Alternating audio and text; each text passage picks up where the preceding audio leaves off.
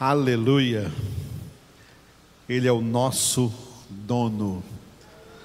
Louvamos ao nome do Senhor. Na última parte dessa nossa congregação de sábado, nós vamos encerrar hoje o capítulo de número 13 do livro dos Atos dos Apóstolos. Amanhã temos duas congregações, às 10 e às 18 na qual, nas quais nós estaremos iniciando então o capítulo de número 14 do livro dos Atos dos Apóstolos.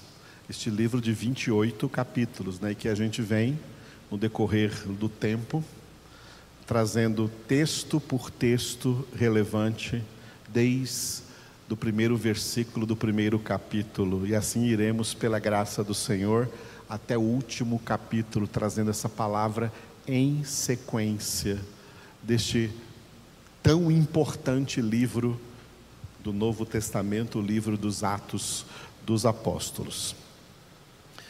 O último texto maior aqui de Atos 13 vai do versículo 44 ao 52, cujo título é Afluiu a cidade.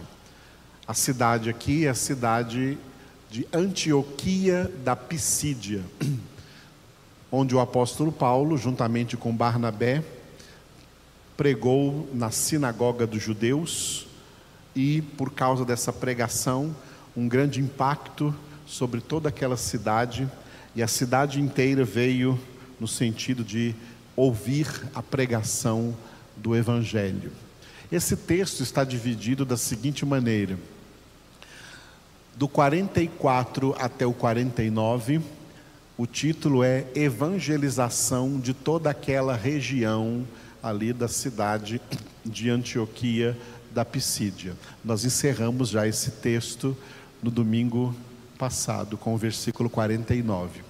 E hoje nós vamos entrar nos versículos, três últimos versículos, 50 até o 52 cujo título é Expulsos do Território.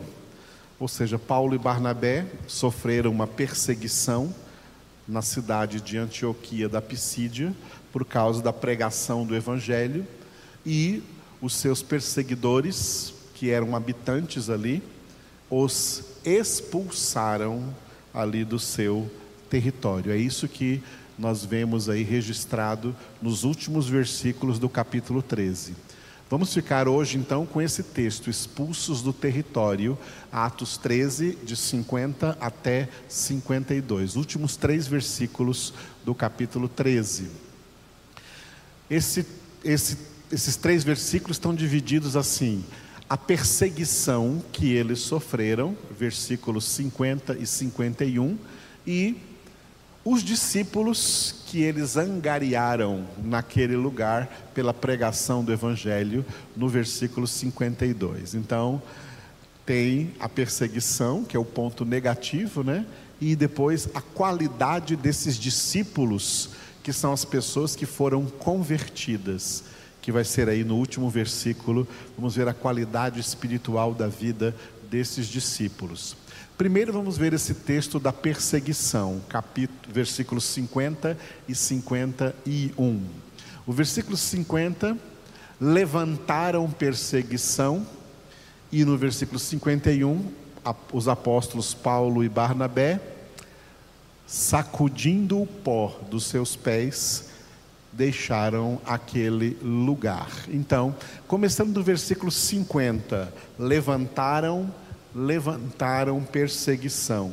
Mas os judeus instigaram as mulheres piedosas de alta posição e os principais da cidade e levantaram perseguição contra Paulo e Barnabé, expulsando-os do seu território. Vamos ler esse versículo de novo?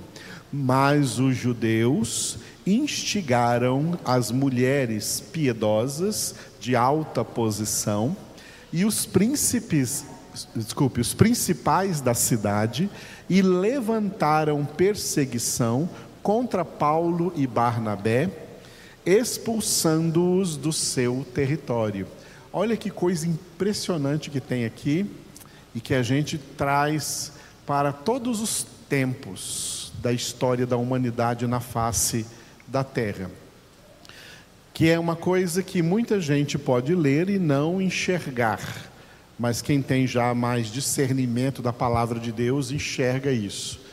Este versículo, esse texto todo, traz uma das diferenças radicais entre a verdadeira espiritualidade, a verdadeira vida espiritual que Cristo nos dá, e a vida religiosa, a religiosidade das pessoas que não são de fato convertidas, não são de Deus, mas elas não pertencem a Deus, elas pertencem a uma religião. Eu tenho pregado aqui, nós não pertencemos a nenhuma religião, nós pertencemos a Deus. Nós somos propriedade de Deus. Nós não pertencemos a uma igreja. Nós não somos membros de uma igreja, nós somos membros do corpo de Cristo. Não somos membros de uma igreja, nós somos a própria igreja, a igreja de Jesus Cristo. Nós não vamos à igreja, igreja não é um lugar onde nós vamos. Igreja é algo que nós somos, nós somos a igreja do Deus vivo, nós somos o corpo de Cristo. O lugar onde nós vamos é um lugar qualquer, aonde nós simplesmente, meramente nos reunimos. Que Jesus disse: olha, não importa onde, onde dois ou três estiverem reunidos em meu nome, eu estou aí no meio deles. Essa é a realidade. As pessoas religiosas se apegam ao templo de pedra, se apegam à denominação institucional, o nome da instituição religiosa a que ela participa. No caso aqui, a instituição religiosa que se levantou contra o Evangelho, porque toda instituição religiosa é de cunho anticristão, ainda que se digam cristãs.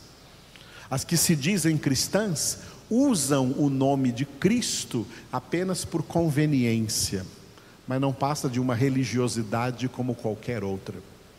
Aqui no caso desse versículo 50, a religião judaica, religiosos do judaísmo que não foram convertidos mediante a pregação do evangelho que Paulo e Barnabé pregaram lá em Antioquia da Pisídia, por que, que eles não foram convertidos? Foi o que nós vimos aqui domingo de manhã, no versículo 48.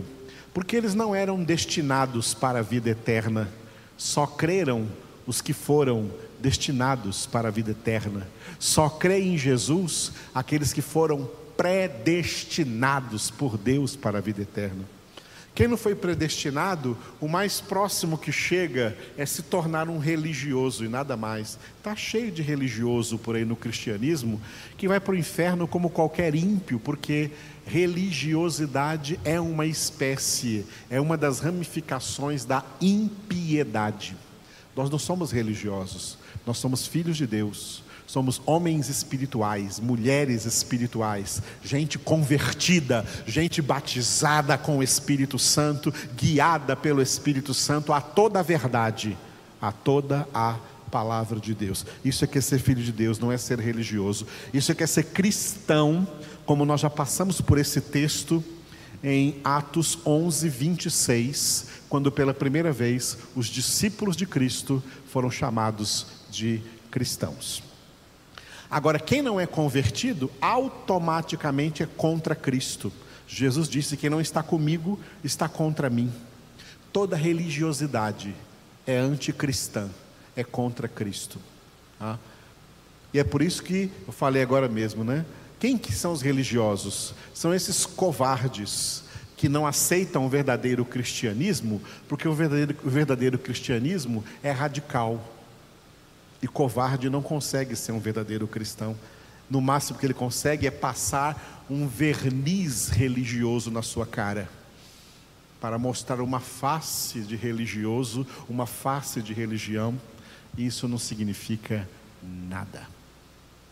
É ímpio como qualquer outro ímpio. E por isso perseguem o Evangelho. É por isso que aqui no versículo 50 diz que esses judeus, então, adeptos da religião judaica, olha o que eles fizeram: instigaram né, mulheres piedosas de alta posição. Mulheres piedosas, olha só, mulheres piedosas aqui, é mulheres religiosas do próprio judaísmo, tá? mulheres religio religiosas aí do próprio judaísmo, mas de alta posição. Olha como a religiosidade atrai pessoas de alta posição e mulheres de alta posição nessas religiões, e elas se tornaram aqui instrumentos de manipulação contra o evangelho que Paulo e Barnabé estavam pregando. Eu já conheci um monte dessas mulheres de alta posição por aí que na verdade são anticristãs, se passam por mulheres religiosas, mas não passam de mulheres carregadas de pecado, separadas de Deus, e usa religião como uma uma das suas vaidades, uma das ramificações das suas vaidades. Ah, que eu sou isso e sou aquilo. E elas servem como instrumentos de perseguição contra o Evangelho. E também os principais da cidade, sabe quem são os principais da cidade? As pessoas mais ricas da cidade, a nata da sociedade. O Evangelho não entra no coração de gente rica, elas são anticristãs. O dinheiro as separa de Deus, as riquezas as separam de Deus, mas são os principais do mundo aí, são os principais das cidades. Todos se levantam contra o evangelho de Cristo Jesus, né? Eles é que levantaram, levantaram e até, digamos assim, é, patrocinaram perseguição para expulsar Paulo e Barnabé daquele território. Como se dissesse para ele: vocês não têm o direito de estar aqui na nossa região, caiam fora. Bom, a reação de Paulo e Barnabé, Atos 13, 51. E estes, estes aí, Paulo e Barnabé, sacudindo contra aqueles o pó dos pés, partiram para Icônio, para a cidade vizinha. Saíram de Antioquia da Pisídia para a cidade de Icônio. Vamos repetir? E estes, sacudindo contra eles o pó dos pés, partiram para Icônio. O que é isso que Paulo e Barnabé fizeram? Eles fizeram o que Jesus mandou fazer em Mateus capítulo 10, versículo 14. Jesus mandou fazer isso, olha.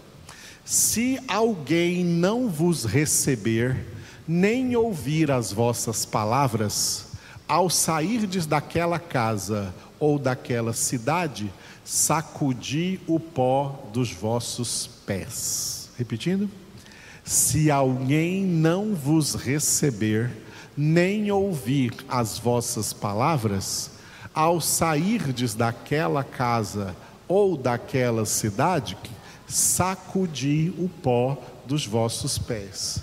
É isso que Paulo e Barnabé fizeram aqui no versículo 51.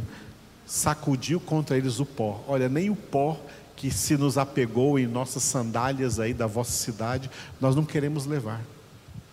Nós não viemos aqui para a cidade de vocês, porque nós estamos interessados nessa cidade, não. Nós viemos aqui pregar o Evangelho de Cristo. Já que vocês não querem, Olha, nós estamos indo embora, deixamos vocês para trás sem nenhum peso de consciência. Isso é sacudir o pó. Tá?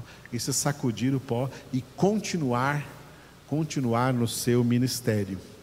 Mas a pregação de Paulo e Barnabé teve um resultado muito positivo no último versículo de Atos 13, versículo 52 a condição em que espiritual, a condição espiritual em que ficaram os discípulos que são os habitantes daquela cidade que verdadeiramente foram convertidos naquela ocasião. Os discípulos, porém, transbordavam de alegria e do Espírito Santo. Vamos repetir? Os discípulos, porém, transbordavam de alegria e do Espírito Santo. Eu aproveitei este versículo para trazer o tema principal aqui, que é a plenitude espiritual. Plenitude de vida espiritual. O que traz uma diferença também ao grupo dos crentes. Porque o grupo dos crentes é um grupo dividido em dois. Um grupo maior, que Jesus denominou de muitos chamados, e um grupo menor, que ele denominou de poucos escolhidos. Os muitos chamados, infelizmente, são aqueles crentes que recebem Deus, mas não transbordam. Eles não são cheios de Deus eles não são cheios do Espírito Santo. Eles não transbordam dessa alegria e não transbordam do Espírito Santo. São os crentes carnais. Quando Paulo escreveu aos Coríntios, ele chamou eles disso. 1 Coríntios 3. A vós, irmãos, não vos pude falar como a homens espirituais, mas carnais. Os muito chamados são crentes carnais.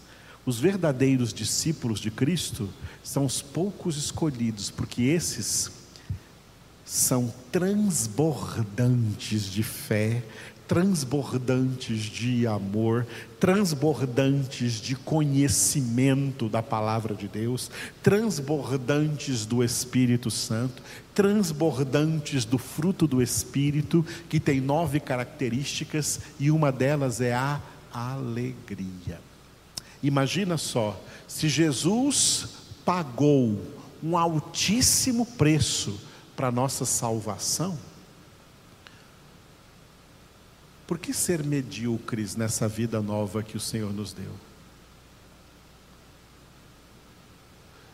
Se o alto preço que Ele pagou nos garante uma vida plena, eu vim para que tenham vida e a tenham com abundância com plenitude, plenitude de vida espiritual. E uma das grandes, duas das grandes características de discípulos verdadeiros do Senhor, que tem essa plenitude de vida espiritual, é que eles sempre, em todo momento, não importam as circunstâncias, não importa pelo que passam nessa vida, eles estão sempre transbordando de alegria e do Espírito Santo. Aleluia.